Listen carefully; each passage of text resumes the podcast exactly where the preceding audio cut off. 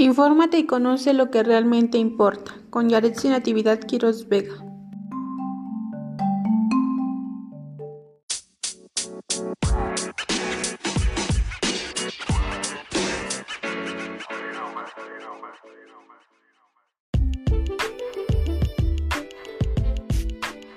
Hola, ¿qué tal amigos y amigas que me están escuchando?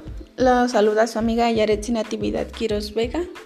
Y bueno, en este nuevo podcast que les presento el día de hoy, les voy a hablar de un tema que se titula La evaluación auténtica centrada en el desempeño, una alternativa para evaluar el aprendizaje y la enseñanza.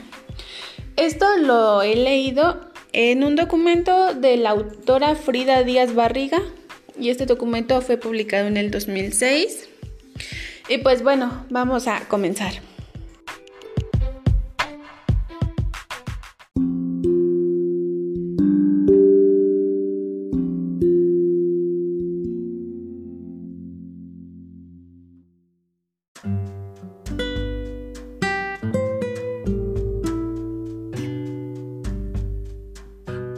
Bueno, vamos a comenzar por la definición o más o menos con lo que queremos decir al referirnos a evaluación. Y bueno, en el ámbito educativo se podría decir que es el proceso que nos permite a los maestros darnos cuenta de los logros de los aprendizajes que han obtenido los alumnos y con los resultados de esos logros pues se visualizan para ver si las estrategias que el docente está utilizando son las adecuadas y si no, pues tiene que dar un cambio a eso para que se logren los objetivos esperados.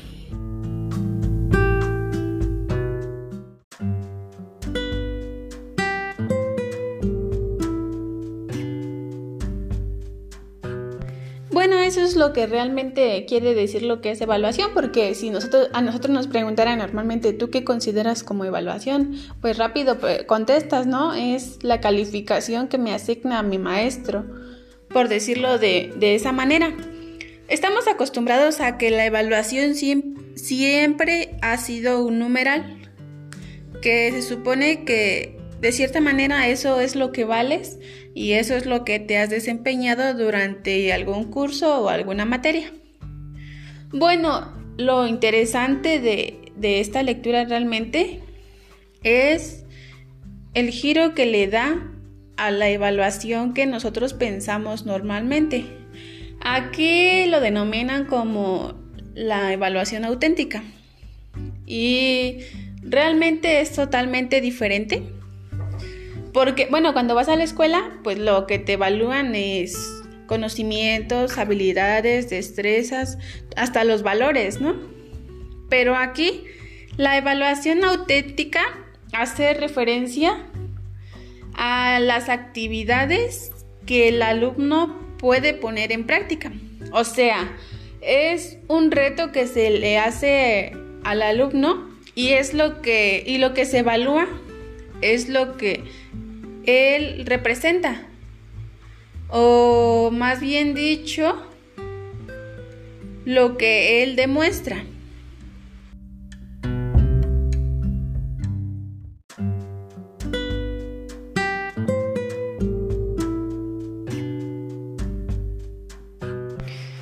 Lo que el autor quiere dar a entender es que la demostración del desempeño pues es la mejor manera de evaluar las competencias que ha ido adquiriendo el alumno durante todo el trayecto que esté cursando.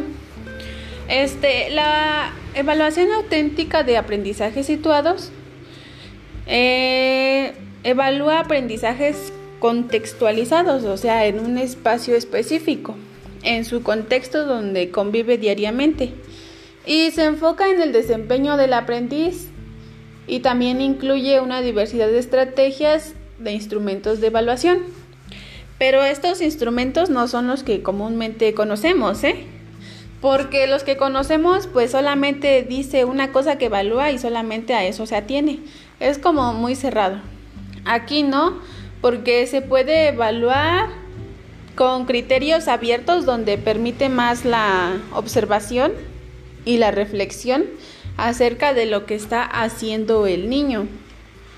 Eh, realmente esto es de lo que había yo venido hablando en los podcasts anteriores, que normalmente estamos acostumbrados a que la escuela educa para la escuela, pero en esta ocasión estamos hablando de una evaluación que no evalúa para la escuela, evalúa para la vida real, porque es lo que el alumno está haciendo en ese momento y ahora y lo que hace pues es lo que está aprendiendo. Lo que no hace es lo que no se logró aprender y pues ahí es donde están las deficiencias que el maestro tiene que reinventar su planeación y tomar en cuenta qué otros aspectos puede hacer para que el alumno alcance esos conocimientos.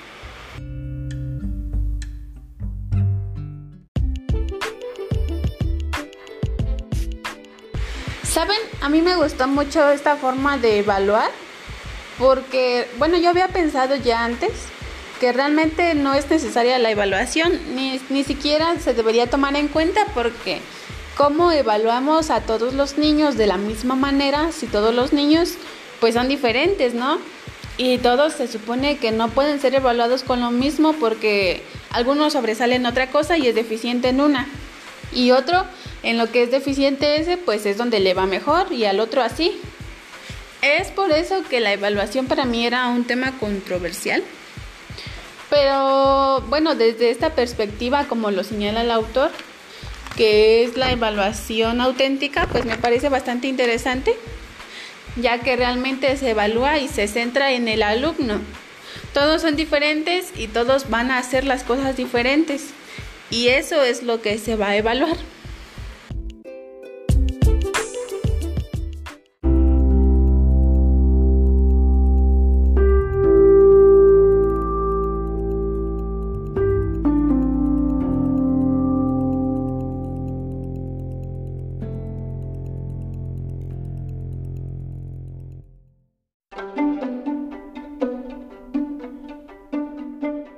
Bueno, me despido de ustedes, los invito a reflexionar sobre esto y pues también, ¿por qué no?, a investigar un poco más sobre este tipo de evaluación que debería ser la que se pusiera en práctica de aquí y ahora en adelante, porque pues realmente es lo que necesita, ¿no? Un cambio donde se valoren a todos los niños y pues sus capacidades por aprender. Y bueno, nos vemos en el próximo podcast. Un saludo y cuídense mucho.